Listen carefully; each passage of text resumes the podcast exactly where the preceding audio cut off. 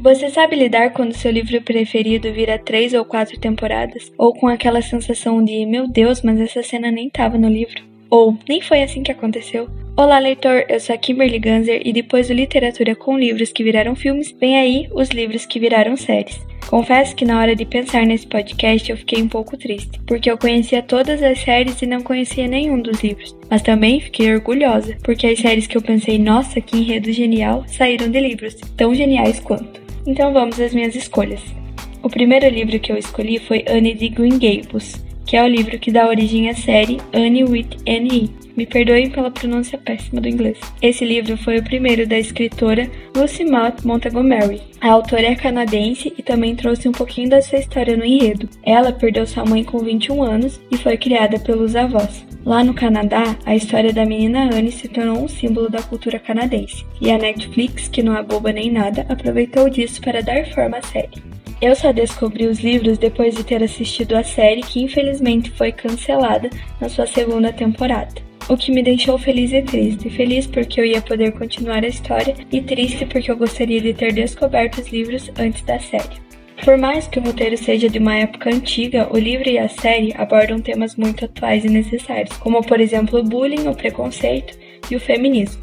Inclusive, a Gabi também falou dessa série lá no Unifabest Cine, no episódio falando de séries canceladas, e eu recomendo porque está muito legal. A série conta com duas temporadas, porém a coletânea de livros conta com oito volumes, começando com a Anne bem pequenininha aos 11 anos e terminando com ela aos 16. A segunda história que eu escolhi foi Gossip Girl, que na tradução seria A Garota do Blog. E se você se assustou com os oito volumes de Anne, Gossip tem nada mais nada menos que 12 volumes. E eu fico imaginando quanto tempo eu ia levar para ler tudo. E eu também só descobri esses livros após a série. A personagem principal é a garota por trás do blog Gossip Girl. Qualquer informação de qualquer estudante pode ser publicada a qualquer momento no blog, onde toda a escola vê e comenta. Essas informações, romances secretos, entre essas informações, romances secretos e proibidos, sexualidade alheia, mentiras reveladas e escândalos. Tudo isso com direito a foto e SMS mandado para cada um dos seus seguidores, para que ninguém perca as fofocas.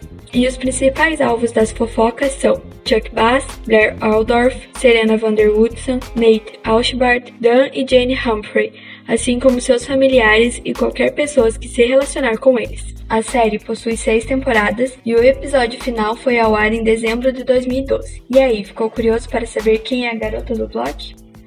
A terceira história é The Hundred, ou Os 100 em português. Há 97 anos após uma guerra nuclear devastadora que dizimou quase toda a vida na Terra, os sobreviventes conhecidos são os moradores de 12 estações espaciais em órbita da Terra, que já viviam nesta antes do fim da guerra. As estações espaciais se uniram para formar uma única estação, chamada Arca, onde cerca de 2.400 pessoas vivem sob a liderança do chanceler Jarrah.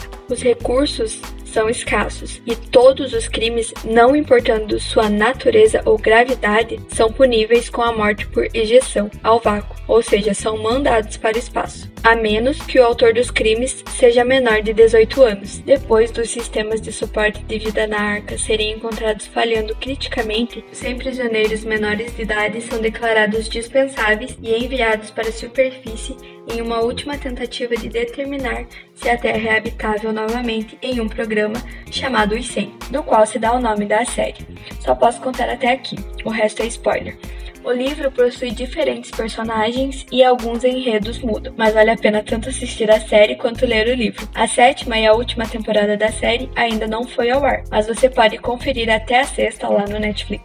E a minha última história escolhida, e provavelmente a mais famosa, é A Guerra dos Tronos, As Crônicas de Gelo e Fogo. A série se passa na Europa medieval onde as estações duram por anos ou até mesmo décadas. A história gira em torno de uma batalha entre os Sete Reinos, onde duas famílias dominantes estão lutando pelo controle do Trono de Ferro, cuja posse possivelmente assegurará a sobrevivência durante o inverno que está por vir. A história possui cinco livros e é um volume enorme de páginas. Eu ganhei a coleção inteira, mas ainda não li nenhum livro. A série fez o mundo parar para assistir a sua última temporada, assim como as outras. E aí, gostou das minhas escolhas? Espero que sim. Se alguém quiser me presentear, Gosto de The Hundred e de Anne de Green Gables, tá? Ah, e você lembra que no último episódio eu pedi que me enviassem sugestões de outros livros que viraram filmes? Pois é, me mandaram. Me falaram bastante de um clássico, O Tempo e o Vento. Eu já li, mas nunca assisti o filme. Vou aproveitar o isolamento e assistir. E reforço o pedido: se puder, fique em casa. Cuide da sua saúde e da saúde de todos. É uma questão de empatia. Bom, eu fico por aqui. Beijos no coração e leia livros.